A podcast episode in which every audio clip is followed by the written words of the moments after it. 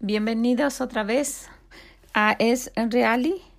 Mi nombre es Vicky Gómez y sí, la vida es real y hoy vamos a hablar de otra cosa. Bienvenidos a todos, bienvenidos a los que nos están escuchando en El Salvador.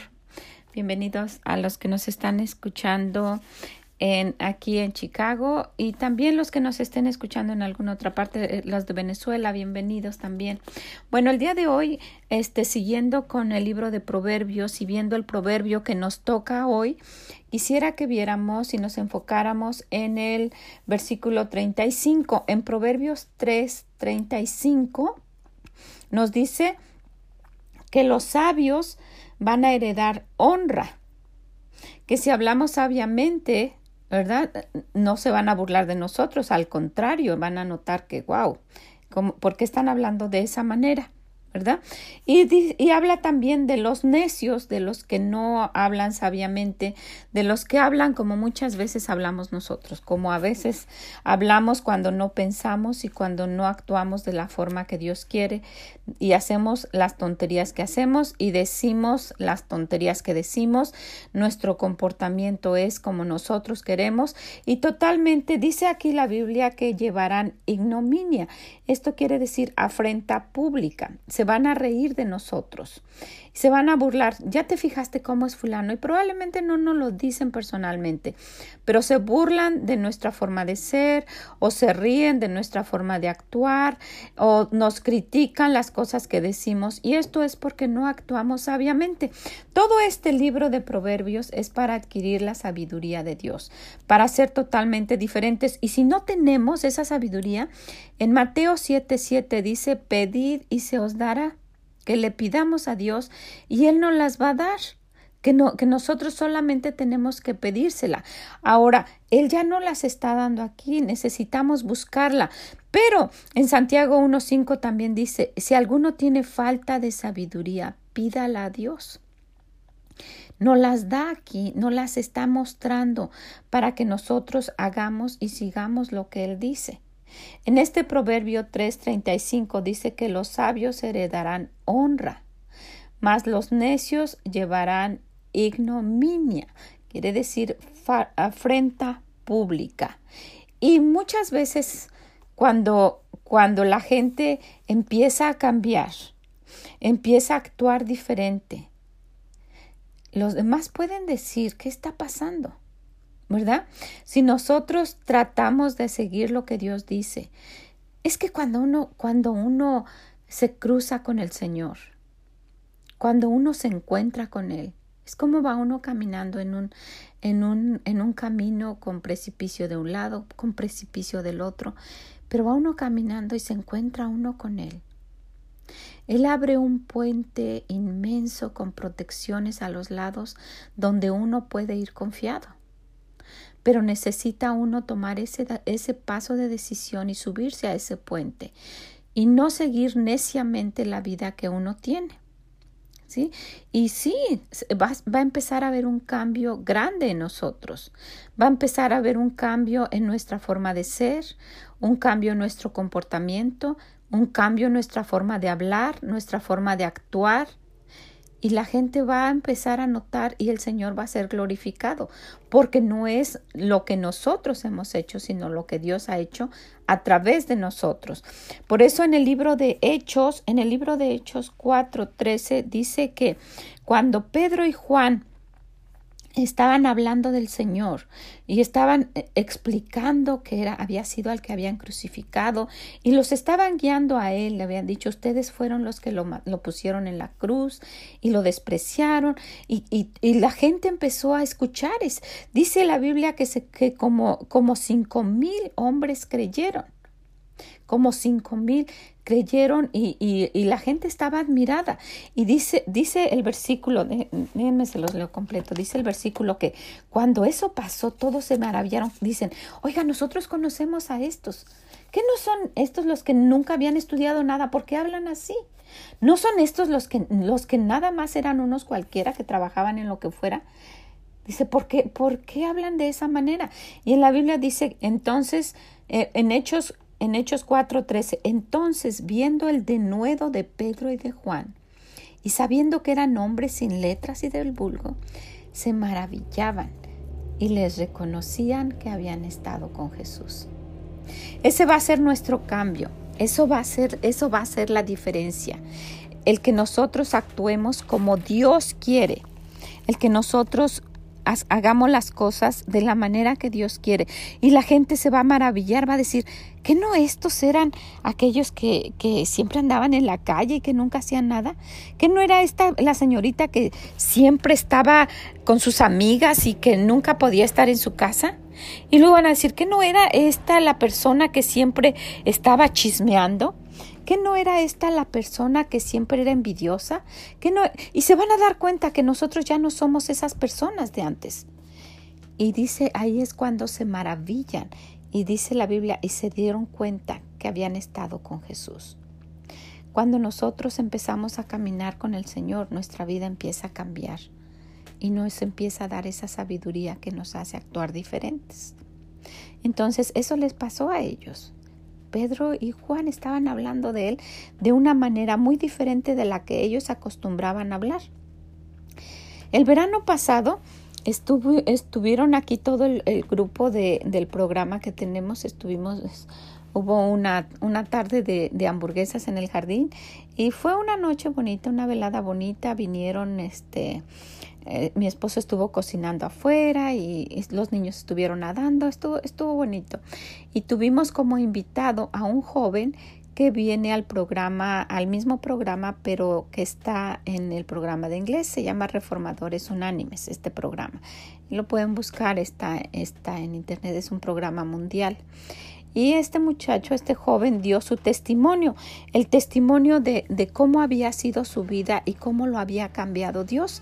Dice que él desde los 11 años, él se había ido de su casa y había andado, eh, eh, él, él, dice, esto no es para que yo me alabe y, y, me da vergüenza decirlo, dice, pero yo he hecho lo que, lo que ustedes no pueden imaginarse.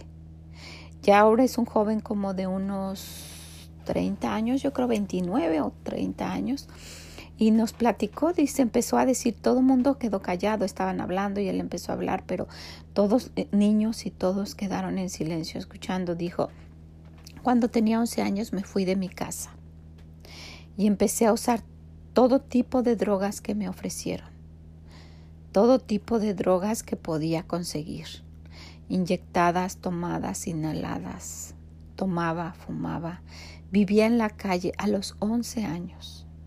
Cuando dice, cuando yo tenía 15 años yo había hecho cosas peores que un hombre grande. Y dice, me da vergüenza, no puedo ni mencionar las cosas que hice. Dice que eh, pasaron años y él de niño, a él lo habían llevado a la iglesia. Y él se rebeló contra Dios, hizo lo que quiso, se fue como el hijo pródigo, vivió perdidamente, pero dice perdidamente. Nos empezó a explicar que amanecía donde fuera, vivía donde podía, comía lo que fuera, hacía lo que fuera con tal de conseguir las drogas. Y mm, estuvo con todas las malas amistades que pudo haber. Y un día dice que alguien lo invitó a la iglesia y él dijo que no, que la iglesia no era para él. Le estuvieron insistiendo y no quiso. Y esa persona volvió a insistirle. Y así pasó mucho tiempo hasta que un día él sentía como que él debía, debía ir a la iglesia, pero no fue, no iba. Y le decían, y él no quiso ir, no iba. Pero en una ocasión, dice que era en la noche, y en que, entre que estaba sobrio y entre que estaba drogado y, y había tomado alcohol y en fin, y tenía como 18 años, creo, antes de 20 años que, cayó de rodillas ahí donde estaba y que le dijo a Dios, ayúdame. No quiero estar huyendo más de ti. Sé que me estás buscando, que me han invitado. Él solo. Que ya su vida estaba totalmente mal. Y que él solo eh, se hincó, le pidió a Dios y dice que no se recuerda cuánto tiempo estuvo ahí. Y se quedó ahí. Y cuando él amaneció, este es un testimonio impresionante, impactante, porque nosotros ahora reconocemos que él había estado con Jesús. Dice que cuando él amaneció, él dijo, hoy tomo la decisión de nunca más llevar esta vida. nunca más. Y así lo hizo. Dice que él ese día, a otro día cuando amaneció, dejó de tomar, dejó de fumar, dejó de usar drogas. Si ustedes me contactan, yo puedo decirles quién es para que él hable con ustedes. Porque no es, no es una historia ficticia que leí por ahí. Yo conozco a ese joven y él con mucho gusto da su testimonio porque hay gente que dice que no puede salir de las drogas, que no puede salir del alcohol. Él lo había hecho por años. Y, y, él nos dijo, dice, yo tomé la decisión y fue la ayuda de Dios, que desde ese día nunca más volví a tocar nada. Empezó a cambiar su vida, empezó a hacer cosas diferentes, empezó a conseguir trabajo, empezó a ir a la iglesia. Y es un joven totalmente transformado para la gloria de Dios. Es otra persona. Los que lo ven reconocen que Él ha estado con Jesús. Él está en el grupo del coro, canta en el coro de la iglesia, es un brazo fuerte para el grupo de adicciones que tenemos en la iglesia en, en el departamento de inglés. Está presente en todas las actividades que se necesiten. Se remanga las mangas, se sube las mangas de su camisa cuando está de traje y va a ayudar algo y puede uno ver sus brazos tatuados de los recuerdos de todo lo que, lo que él pasó cuando no conocía a Dios. Entonces, ¿cuál es la excusa de que nosotros no lo podemos hacer? Necesitamos acercarnos a Dios, buscar de su sabiduría. Este libro de Proverbios es para eso, para cambiar nuestra vida, para buscar la sabiduría de Dios y adquirirla. Y si todavía no podemos, dice, dice Dios que podemos pedírsela para no llevar afrenta, para que no nos vean a nosotros, que nos escondamos tras de Dios y que lo puedan ver a Él y digan, wow, ¿verdad? Dice, los sabios heredarán honra. Wow, ¿Qué pasó con esta persona? Se van a maravillar de que estuvimos con Jesús. Es una invitación grande para ustedes. Por favor, busquen este proverbio, búsquenlo, estudienlo, háganlo suyo. Y si necesitan sabiduría, pídansela a Dios. Dice que la da abundantemente y sin reproche. En Santiago 1.5 dice que no nos las quita nunca más, ya no, da que no las esté recogiendo, nos las da y se nos queda y vamos creciendo en sabiduría. Entonces, si nosotros estamos actuando neciamente, ¿verdad? Y nos están viendo y tenemos afrenta pública, necesitamos ir con Dios, necesitamos buscar su sabiduría para todo y se van a maravillar de lo que Dios puede hacer, aún con nosotros. A mí me falta muchísimo camino por recorrer, pero yo misma me maravillo de cómo Dios me ha cambiado. La gente tal vez no lo nota, pero yo en mi forma de pensar, en mi forma de ser, me maravillo porque Dios ha hecho cambios conmigo y los puede hacer contigo, con usted, con cualquier persona. Necesitamos ir con Él y pedírsela. Este libro de Proverbios está lleno de la sabiduría de Dios. No nos vamos a cansar de decir que si la queremos necesitamos ir con Él, pedírsela y seguirla. ¿Ok? Pues esa es nuestra tarea. Les agradezco mucho que escuchen lo que nosotros estamos tratando aquí, tratando de, hablar con ustedes. Les animo a que si me buscan en esreali.com, esreali.com, ahí hay una sección de escríbenos, ¿verdad? Y mándanos un mensaje, escríbenos.